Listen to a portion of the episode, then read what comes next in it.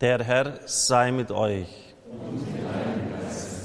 Aus dem heiligen Evangelium nach Johannes. In jener Zeit sprach Jesus zu der Menge, Niemand kann zu mir kommen, wenn nicht der Vater, der mich gesandt hat, ihn zu mir führt. Und ich werde ihn auferwecken am letzten Tag. Bei den Propheten heißt es, und alle werden Schüler Gottes sein. Jeder, der auf den Vater hört und seine Lehre annimmt, wird zu mir kommen. Niemand hat den Vater gesehen, außer dem, der von Gott ist. Nur er hat den Vater gesehen. Amen, Amen, ich sage euch, wer glaubt, hat das ewige Leben. Ich bin das Brot des Lebens. Eure Väter haben in der Wüste das Manna gegessen und sind gestorben. So aber ist es mit dem Brot, das vom Himmel herabkommt. Wenn jemand davon isst, wird er nicht sterben. Ich bin das lebendige Brot, das vom Himmel herabgekommen ist. Wer von diesem Brot isst, wird in Ewigkeit leben. Das Brot, das ich geben werde, ist mein Fleisch. Ich gebe es hin für das Leben der Welt. Evangelium unseres Herrn Jesus Christus. Los sei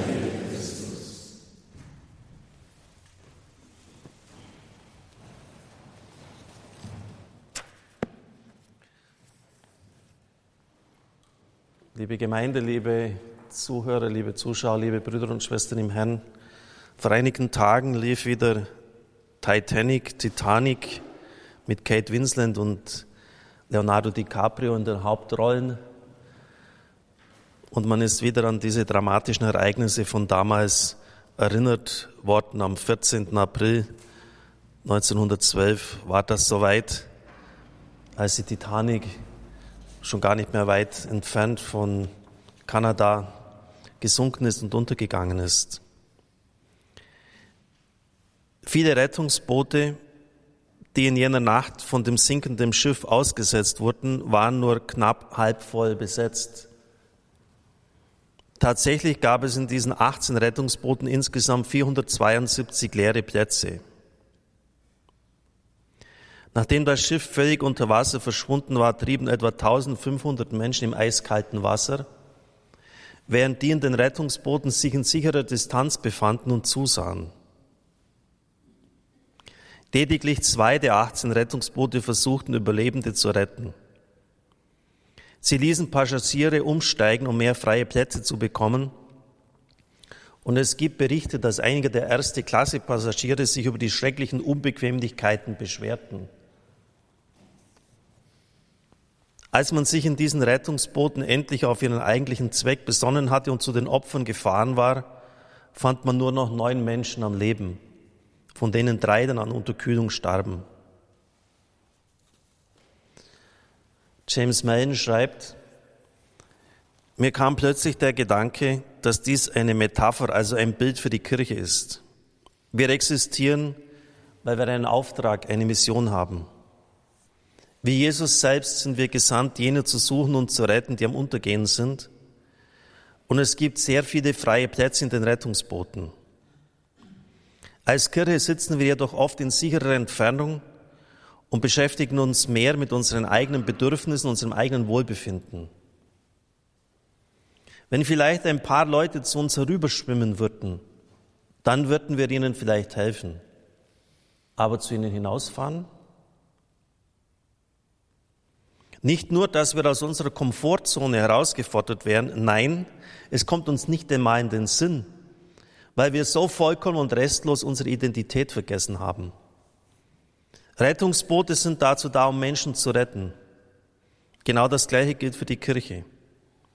Wir kümmern uns um die Unterhaltung und Erhaltung unserer Rettungsboote.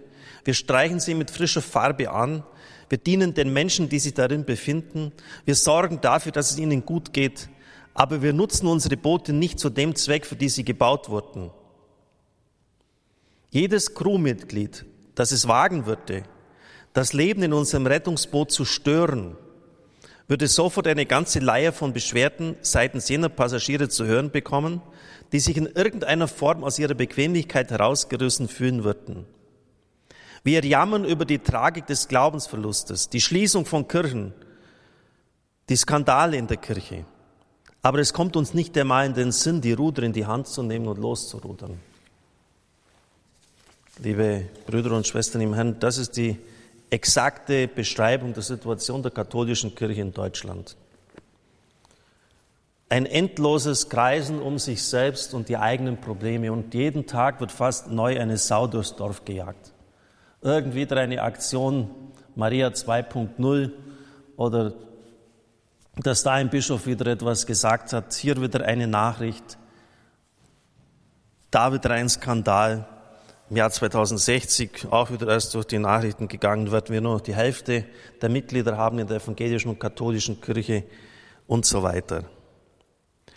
Natürlich ist es wichtig, dass wir die Probleme anschauen und versuchen zu lösen, aber das hat leider auch einen sehr negativen Effekt, das endlose Kreisen um uns selbst. Und zu meinen, das sind jetzt die wirklichen Probleme. Wenn wir ehrlich sind, sitzen wir doch in wirtschaftlicher, sozialer, politischer Hinsicht vollkommen im Rettungsboot. Es geht uns gut. Unsere Glaubensgeschwister in anderen Ländern könnten uns etwas anderes erzählen. Zu unserer Selbstverliebtheit. Zu dem, dass wir vergessen haben, dass wir einen Auftrag haben, nämlich Jünger Jesu Christi zu sein zu den Menschen hinauszugehen. Hauptauftrag, sich selbst evangelisieren zu lassen. Ständig wollen wir nur die Strukturen der Kirche ändern, dass das eigene begehrliche Herz umkehren muss und nicht nur ein bisschen, sondern ganz gewaltig, dass es sich ganz und gar auf Christus auf, ausrichten muss. Das haben wir fast vollkommen vergessen. Früher waren wir selbstlos, hat jemand einmal einen Slogan umgedichtet, heute gehen wir auf andere los. Genauso ist es. Früher waren wir selbstlos, heute gehen wir auf andere los.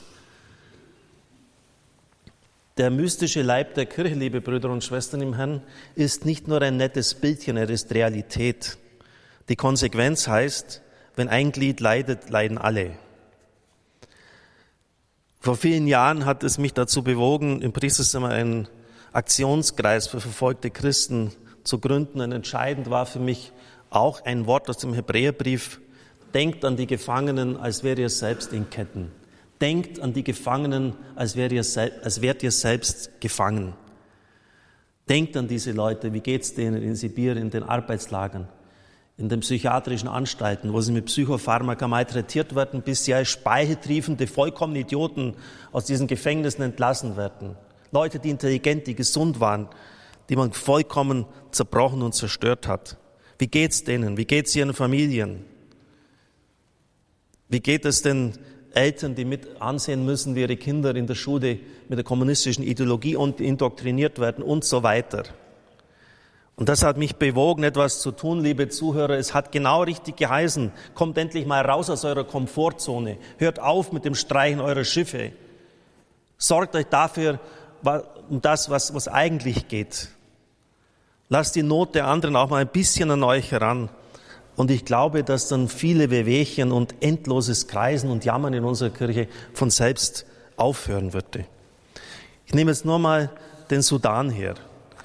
Das ist eines der drei Länder, um die wir uns besonders kümmern wollen, wo ein Priester hier bei uns sein wird beim kommenden Mariathon, der am Freitag in einer Woche beginnt.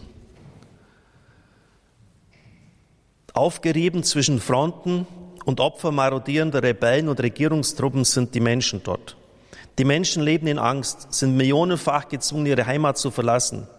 Alltägliche Verrichtungen wie Wasser holen und Feldarbeit bedeuten für Frauen und Mädchen Lebensgefahr. Mehr als 19.000 ihrer Söhne wurden als Kindersoldaten rekrutiert. Die sind vollkommen, die kann man danach zu nichts mehr brauchen, sagen Psychologen. Die sind so traumatisiert, die sind einfach nur noch rumlaufende Bomben, diese Leute dann. Millionen Bauern möchten auf ihre Felder, können es aber nicht. Sie mussten fliehen und es ist zu riskant, sie werden abgeschossen wie die Hasen. Unglaubliche fünf Millionen, eine Mitteilung der Caritas vom letzten Jahr, Caritas Internationale. Fünf Millionen leiden aktuell an Hunger. Sie müssen ihr Saatgut aufbrauchen, weil sie sonst nichts mehr zu essen haben. Hunderttausende Häuser wurden abgebrannt und geplündert. Fließendes Wasser und Stromnetze finden die Menschen nirgendwo im Land. Es gibt nur noch Generatoren. Ein Drittel aller Brunnen ist außer Funktion. Jede zweite Schule ist geschlossen, weil sie abgefackelt wurde oder weil die Lehrer kein Gehalt bekommen und so weiter. Das können Sie heute alles nachlesen. Durch das Internet ist ja alles schon direkt sozusagen vor unserer Haustür. Im Kongo sind seit 94 fünf Millionen Menschen gestorben. Eine unvorstellbare hohe Zahl, fast so viel wie im Dritten Reich an Juden umgebracht worden sind. Und keiner weiß davon, oder die wenigsten. Der Papst hat schon recht, es ist eine Globalisierung der Gleichgültigkeit, die sich breit gemacht hat. Und es ist immer die alte Frage, was kann ich tun? Und kaum, dass diese Frage gestellt wird, haben wir auch schon die Antwort parat. Gar nichts. Mein Beitrag bewirkt doch nichts, viel zu wenig. Vergessen wir nicht, liebe Brüder und Schwestern im Herrn, dass genau diese Haltung von dem Knecht, der dieses eine Talent bekommen hat und der es vergraben hat, zum, zum Gericht und zur Verurteilung bei ihm geführt hat. Du fauler, du unnützer Knecht. Du hättest es wenigstens auf die Bank bringen können, damit es Zinsen bringt. Aber vergraben, nichts tun, das ist die schlechteste Lösung überhaupt. Das ist gar keine Lösung. Und die führt auch einmal bei uns zur Verurteilung. In Indien leben über eine Milliarde Menschen. Und dazu meinen, dass man die Not dieser Leute wenden kann, ist vielleicht abenteuerlich. Aber Mutter Teresa von Kalkutta hat gesagt, was ich tue, ist vielleicht nur ein Tropfen im Wasser.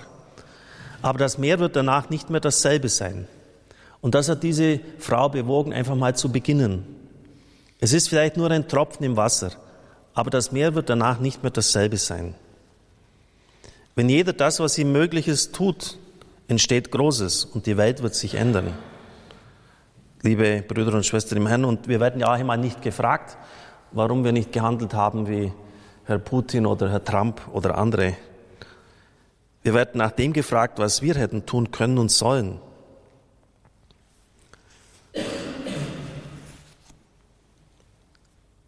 Ein Einwand, der dann immer leicht gebracht werden kann, ist, ja, wenn das so ist, muss man doch zunächst einmal materiell helfen und dann erst das Evangelium verkünden.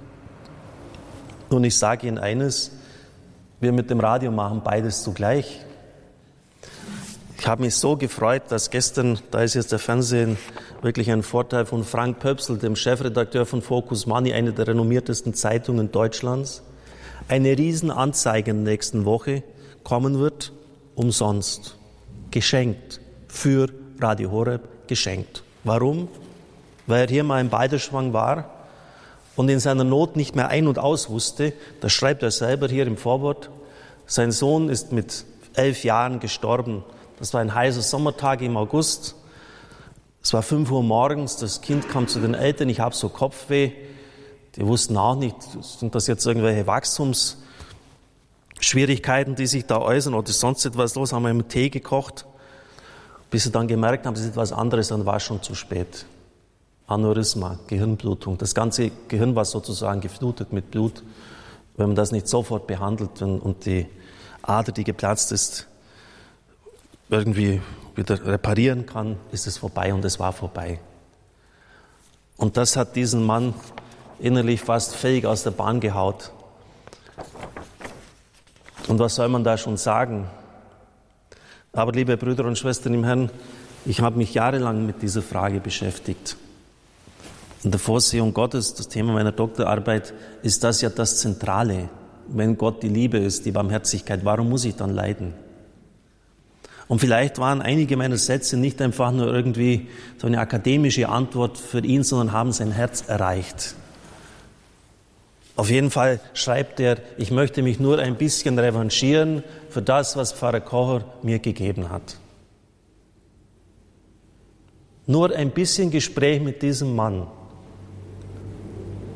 Nur ein bisschen Zeit für ihn, sich überlegen, was braucht er, wie kann ich dem antworten, haben das bewirkt, und Sie merken, der kann wirklich mit Bild und mit Wort umgehen. Und er schreibt dann auch, hat sogar selber den Text verfasst. Mit Hilfe des Radios wird nicht nur Mut aus dem Glauben gespendet, sondern Bildung vermittelt, gesundheitliche Aufklärung betrieben, wichtige Informationen übertragen, Bauern etwa erfahren die fairen Preise für die Produkte auf dem Markt. Wenn Sie einen Tag im Dschungel unterwegs sind, auf den Markt zu kommen, dann ist es vielleicht für Sie schon ganz interessant, wie viel die Sojabohnen gerade im Kurs wert sind. Und das gibt Radio Maria weiter. Und viele andere Dinge auch, wie man Wasser richtig aufbereitet, wie man, warum die Genitalverstümmelung der Frau ein Wahnsinn ist und aufhören muss. Und vieles andere weiter mehr. Liebe Brüder und Schwestern im Herrn, so funktioniert's. Papst Benedikt hat es uns ja auch gesagt, als er in München war. Wenn Bischöfe der Weltkirche ihm sagen, ein soziales Projekt wird von der deutschen Kirche großzügig und rasch gefördert. Wenn ich aber sage, ich möchte ein Glaubensprojekt, das zur Vertiefung des Glaubens machen, dann ist oft eine Reserve da. Man meint, das Soziale müsse mit unbedingtem Vorrang vorangebracht werden, so Papst Benedikt wörtlich, und man meint, die Verkündigung, Gott könnte man hinten anstellen. Und er sagt, genau das ist verkehrt drum, weil beides zusammengehört. Das Soziale bringt doch, kommt, kann doch dann nur wirklich funktionieren und richtig sein, wenn auch Gott verkündigt wird. Ein Beispiel nur. Was brauchen diese Länder am dringendsten? Was brauchen sie am dringendsten? Frieden. Schauen Sie die afrikanischen Länder an, wo sind keine Unruhen? Das ist ja bei den 50 Nationen, die können Sie ja an Ihren Fingern abzählen, wo wirklich Frieden ist, wo die Gesellschaft befriedet ist. Ja, meinen Sie, dass der Frieden vom Himmel herunterfällt? Dass es einfach von so kommt? Und wenn der Friede da ist, wird sich vieles andere dann geben. Da kann man sich um die Leute kümmern, da können Sie die Felder wieder bestellen. Frieden auf Erden. Frieden stellt sich ein, wenn Leute dafür beten. Frieden stellt sich ein, wenn die Botschaft vom Frieden verkündet wird. Frieden stellt sich ein, wenn den Machthabern klar wird, Moment mal, deine Macht ist nicht absolut. Mein lieber Freund, du musst dich einmal vor dem Ewigen dafür verantworten, du musst Rechenschaft abgeben.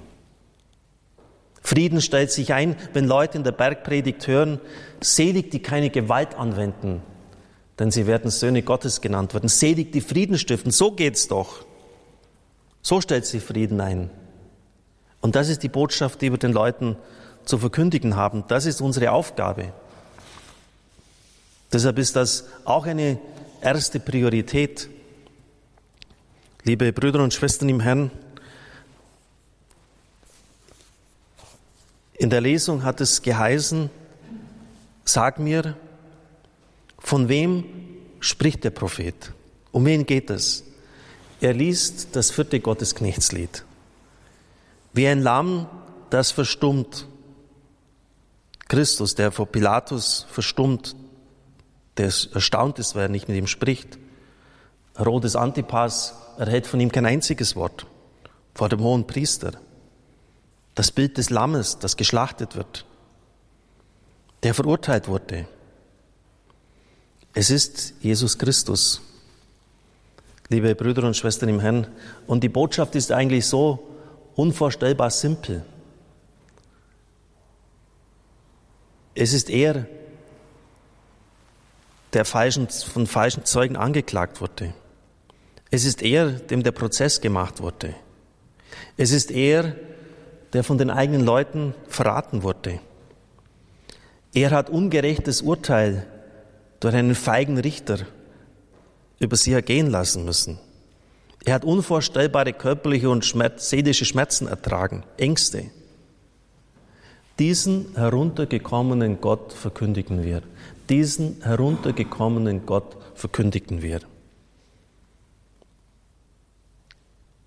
Und sagen dazu, wirf deine Sorgen auf ihn, schau auf ihn. Er versteht dich von innen her. Er kennt deine Leiden. Nichts ist ihm fremd.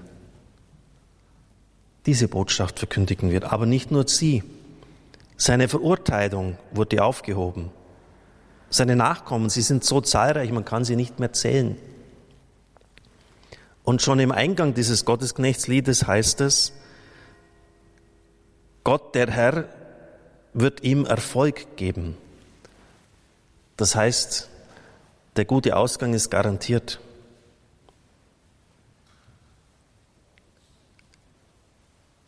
Es wird ein gutes Ende nehmen.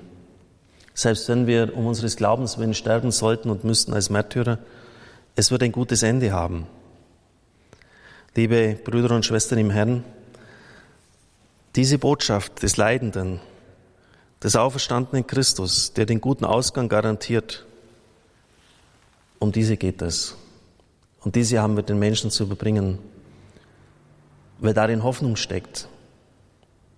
Denke etwa an Dennis Mukwege, den Friedensnobelpreisträger, der mit einigen Dutzend Ärzten sich um Frauen kümmert, die in ihren Genitalien verletzt worden sind bei Vergewaltigungen. Er orientiert sich auch an dieser Botschaft. Er setzt sein Leben aufs Spiel, er hat Frau und Kinder, wird oft bedroht, ständig von Leibwächtern umgeben. Aber er weiß, der Herr hat alles gegeben, hat sich selbst hingegeben, ich tue es auch so. Liebe Brüder und Schwestern im Herrn, im Unterschied zu uns ist im Kongo die katholische Kirche die einzige Institution, der sie überhaupt nur einen Zentimeter über den Weg trauen können. In einer Welt, wo alles von Korruption durchdrungen ist. Es ist nicht überall so wie bei uns. Und ich möchte Sie bitten, dass Sie jetzt etwas tun. Das kann sein, morgen ein Fasttag bei Wasser und Brot für diese Tage. Und eines möchte ich Ihnen zum Schluss noch mitgeben. Glauben Sie ja nicht, dass so ein Marathon ein Spaziergang ist. Es ist ein Marathon. Es ist ein gnadenloser Lauf, drei Tage hindurch, von früh bis spät, von früh bis spät, von früh bis spät, drei Tage hintereinander. Wir brauchen sie. Und zwar jetzt, nicht irgendwann, wir brauchen sie jetzt. Wir brauchen ihr Gebet und ihr Opfer. Ich sage das mal bei meinen Leuten so, diese Gebiete, der Sudan und der Kongo, wo so viel Unrecht, so viel Unterdrückung herrscht, sind fest in der Hand des Feindes. Und zu sagen, wir machen jetzt da mal einfach, die Lizenzlizenzen hat die Regierung ja schon vergeben. Wir machen es einfach da elf Stationen mit einer riesigen Reichweite auf und die haben diese Reichweite, ist das Gleiche, wenn jetzt Freimaurer sagen würden, wir machen jetzt einen Sender auf dem Gebiet von Radio Vatikan. Was wir tun, ist eine offene Kriegserklärung an die Mächte der anderen Seite. Mitten in diese Gebiete hineingehen. Was glauben Sie, wie sich da jemand gestört fühlt und wie der reagiert? Das ist eine offene Kriegserklärung. Und da braucht es Ihr Gebet, weil wir das allein gar nicht alles packen können. Es braucht Ihre Unterstützung jetzt in diesen Tagen. Und ich bitte Sie herzlich, einen Rosenkranz zu beten, eine Messe für uns aufzugeben, in den Gottesdienst zu gehen, zu fasten, sich mit irgendjemandem zu versöhnen, konkret geistliche Werke zu tun, wir brauchen Ihre Unterstützung. Das ist genauso wichtig, wie dass Sie dann an diesen drei Tagen geben. Was glauben Sie, wie viele Leute das Lesen und, und die Not in diesen Ländern aus der Portemonnaiekasse abhelfen, bezahlen könnten? Beten Sie für diese Leute, die Focus Money in die Hand bekommen. Dass sie nicht einfach gleich weiterblättern und zum nächsten Aktienkurs schauen, wie sie noch mehr Kohle scheffeln können. Beten Sie für diese Leute. Die könnten helfen. Amen.